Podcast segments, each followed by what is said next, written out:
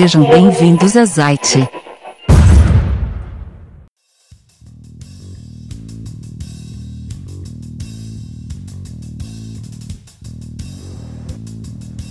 Fala pessoal da Zite, hoje eu estou aqui com o, pessoal, com o capitão Zancan da Companhia de Operações de Cães da BOP e a gente vai fazer algumas perguntinhas para ele, para o pessoal que está curioso é, as respostas e para a gente fazer uma homenagem para eles também.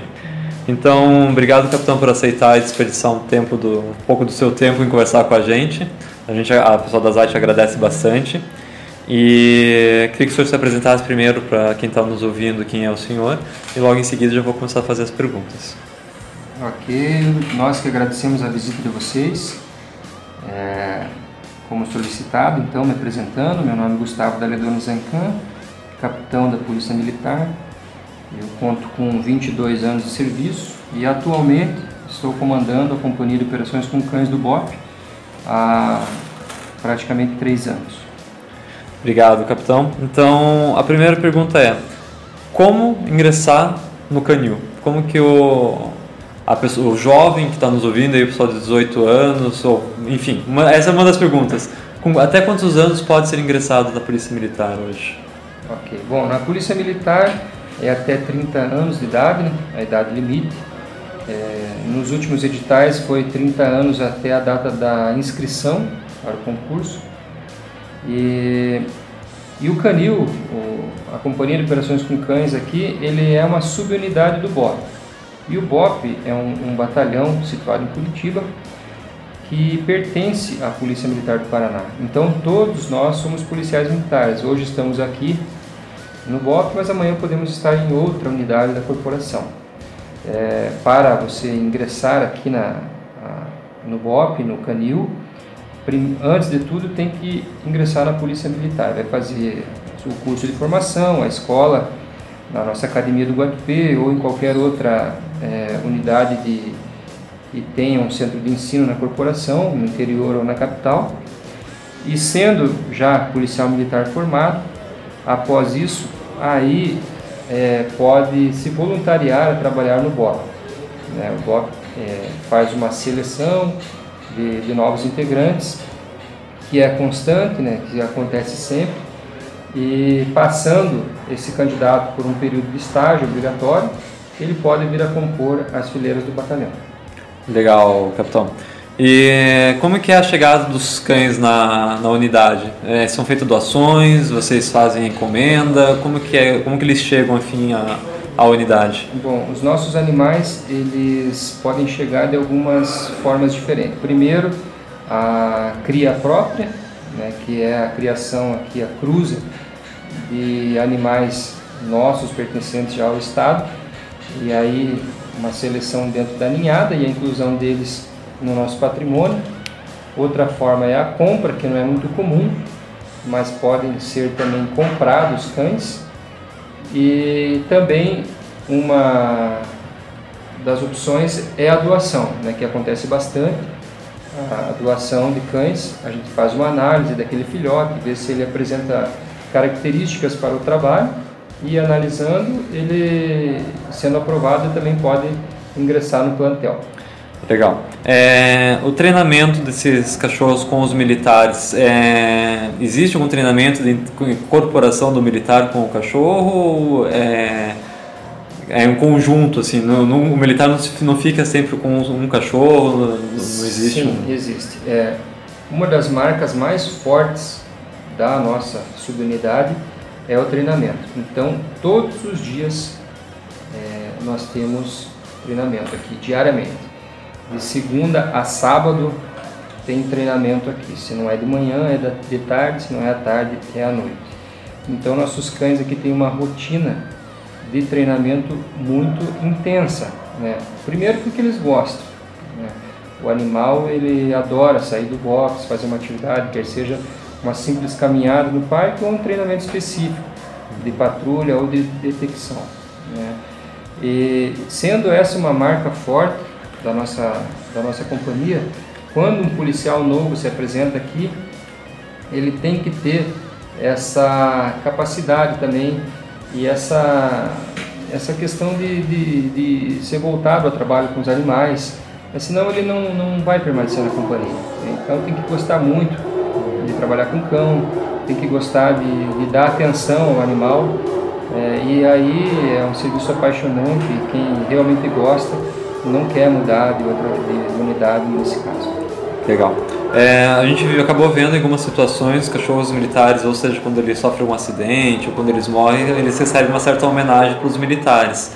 É, eles são tratados como militares, eles acabam recebendo uma patente ou isso é uma mera assim, uma homenagem àqueles que sempre estavam ao lado ali? Bom, nós consideramos todos os cães de trabalho que operam em ocorrências conosco como mais um policial militar. Então, para nós, são colegas de serviço são colegas de farda, eles não detêm nenhuma patente. Né? Não, não há uma graduação entre os semoventes, entre os animais. Mas são considerados sim policiais e a perda deles é tão lamentada quanto a perda de qualquer outro integrante, quando isso acontece. Claro.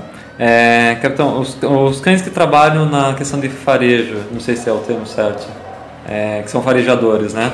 eles acabam é, sendo viciados em algum tipo de droga? Existe algum, algum perigo de saúde para esses cães ou não, não existe nada disso? É uma mera brincadeira para eles conseguirem fazer a localização do entorpecente? É, na, na verdade, as polícias, as instituições militares como um todo, elas utilizam os cães principalmente pela questão da capacidade olfativa deles. Então, guardado aqueles cães que se dedicam à guarda e proteção, ressalvados eles, a maioria são cães que utilizam o faro como seu atributo principal. Aqui nós temos o faro que pode ser o faro de busca de pessoas, resgate de pessoas, e daí entra o canil do Corpo de Bombeiros, que é um canil setorial da nossa Polícia Militar do Paraná. É, tem os cães de busca de criminosos homicidados, que também procuram pessoas pelo faro humano, no nosso caso aqui no Paraná, a gente trabalha com odor específico, então procura especificamente aquela pessoa que fugiu. E os cães de detecção, né, que podem detectar armas de fogo, podem detectar substâncias entorpecentes ou artefatos explosivos. É, são treinamentos bastante complexos. É, os cães são vinculados a brinquedos, então a gente utiliza a capacidade olfativa somada à alegria e ao ânimo do cão de brincar.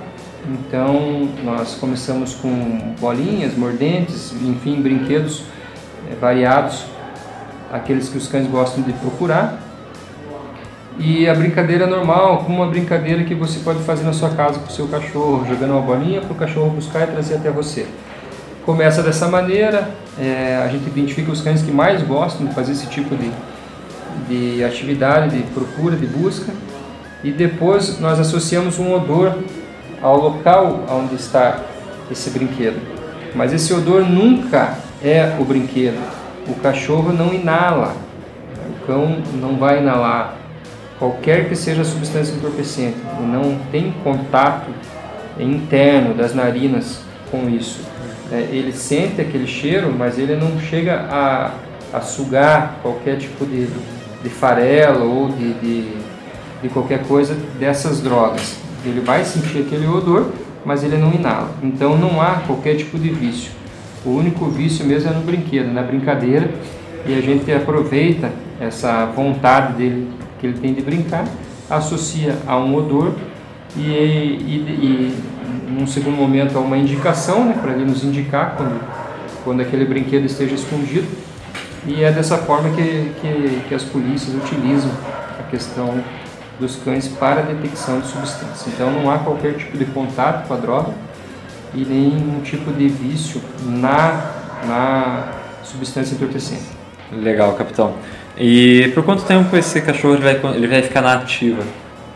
Bom, nós temos por norma, isso é regulamentado dentro da corporação, que o cachorro pode trabalhar seis anos de serviço ou então 8 anos de idade é o limite para que o cão permaneça em atividade operacional. É, após isso, ele pode ser leiloado ou ele pode ser doado. Né? E daí também, é, através de norma, nós temos aí para quem ele pode ser doado. Né? Normalmente é mais comum que o próprio condutor desse animal acabe adotando e levando para casa. No caso do policial não, não demonstrar esse interesse, alguns policiais moram, moram em apartamento, não, não conseguem levar o animal, ele pode ser adotado por outro policial da unidade aqui ou então daí policial de outras unidades e por último por uma pessoa civil. Tá. É, nesse caso do último caso, sendo civil, ele tem que ter algum cuidado com esse cachorro ou ele continua, ele fica apto a ser um cachorro, um pet normal, vamos dizer assim, passar de um cão para um pet, né? Na verdade, assim, uma das características principais dos nossos cães é o equilíbrio. É, a gente precisa ter cães é, equilibrados para aplicar em qualquer tipo de ambiente. Seja uma varredura de explosivo num teatro, por exemplo, seja uma, uma busca de substância dentro de uma aeronave, dentro de um aeroporto. Então, os nossos cães têm que ter como marca principal deles o equilíbrio. E a socialização é algo que a gente faz muito, faz muito cedo então existe uma algo chamado janela de oportunidade, que é entre quatro semanas de vida e quatro meses. E nessa janela a gente procura apresentar todos os tipos de cenários que, que o animal pode ter durante o seu trabalho. Né? Então é o contato com crianças, é o contato com idosos, é o contato com é, parque, com asfalto, enfim, com veículo, com ônibus, com todo tipo de, de cenário para que ele seja bem socializado. Então os nossos cães têm isso como marca. Se ele trabalhou aqui por 6, 8 anos de idade, 6 anos de serviço, é sinal que ele é um cão equilibrado e socializado. No momento da doação é muito tranquilo para que esse animal possa é, viver numa, numa outra família. Legal, então a última pergunta agora para não incomodar mais é, é o policial ele tem que tomar algum cuidado com o cachorro quando ele está num ambiente hostil, quando ele está é, numa, no momento de pressão ou os próprios cachorros conseguem se manter numa certa tranquilidade? Ou ele depende muito do operador policial para manter essa tranquilidade? É, enfim, é, como que funciona esse equilíbrio entre o policial e o cachorro? Na realidade, trata-se de um animal, né? A gente tem que colocar isso em consideração. É, pensando nisso, por exemplo, foram tirados os cães de divisão de torcida de futebol, por exemplo, que lá há 20 anos atrás era colocado um animal numa arquibancada de um estádio com uma torcida organizada de um lado, a torcida do time adversário do outro lado, é, gritando e xingando o jogo inteiro e um cão ali no meio, é, submetido a uma situação de alto estresse. Né? Isso hoje não ocorre mais, né? nós temos alguns cuidados nesse sentido, mas lá na fase também de socialização do filhote, a gente já começa a submeter ele a pequenos estampidos, primeiro batendo palma, depois colocando pequenos estalinhos, né, para que os nossos cães não, tenham, não, não, não apresentem medo, por exemplo, de um fogo de artifício, né, isso não vai uhum. acontecer, né, porque o cão ele foi treinado para isso. Então nós vamos em instante de tiro e fazemos uma atividade de disparo de arma com o cão primeiro a 200 metros de distância, depois a 150, 100 metros, e ele vai chegando cada vez mais perto para que ele se acostume com aquilo e não se assuste. Né? Então é feito também um trabalho específico em relação a isso, a questão de estresse, né? a questão de aglomeração de pessoas. Nossos cães não podem chegar num, num controle de distúrbio civil, por exemplo, e se assustar com uma aglomeração de pessoas. Sim. Então a gente faz isso na, já na socialização quando são filhotes, para que eles é, tenham um comportamento esperado no momento da ação. Beleza, capitão. Muito obrigado pelo seu tempo. Obrigado por esclarecer as dúvidas para nós e obrigado pelo trabalho que vocês vêm efetuando aqui no Paraná, que é um trabalho difícil, acho que é pouco reconhecido, tinha que ser mais valorizado, mas aos poucos a gente vai mudar isso e agradecer imensamente por ter aberto e recebido a gente. Muito obrigado, capitão.